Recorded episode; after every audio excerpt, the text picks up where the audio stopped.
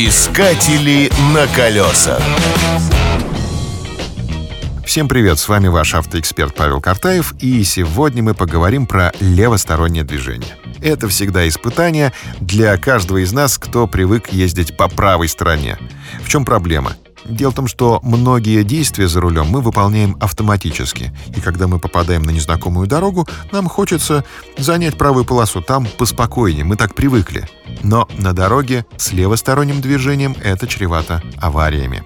Давайте вспомним страны с левосторонним движением. Это Англия, это Индия, это Кипр.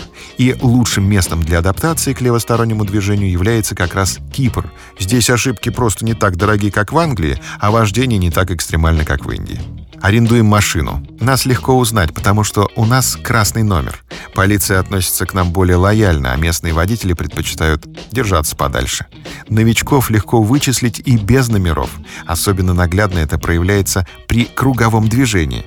Когда машина делает по кругу третий оборот подряд, ну, понятно, что водитель никак не может принять решение, куда ему сворачивать. Два-три дня уходит на адаптацию, потом все пойдет как по маслу. Давайте прокатимся по Кипрскому автобану. Здесь можно увидеть знаки с изображением фотокамеры. Это означает, что на участке ведется автоматический контроль скорости. Знаки установлены каждые 10-20 километров, но самих камер нигде не видно. Дело в том, что кипрские законы запрещают осуществлять скрытый контроль скорости, поэтому мобильные комплексы перевозят от одного знака к другому. Сегодня камеры нет, а завтра она может появиться, поэтому не расслабляйтесь. Искатели на колесах.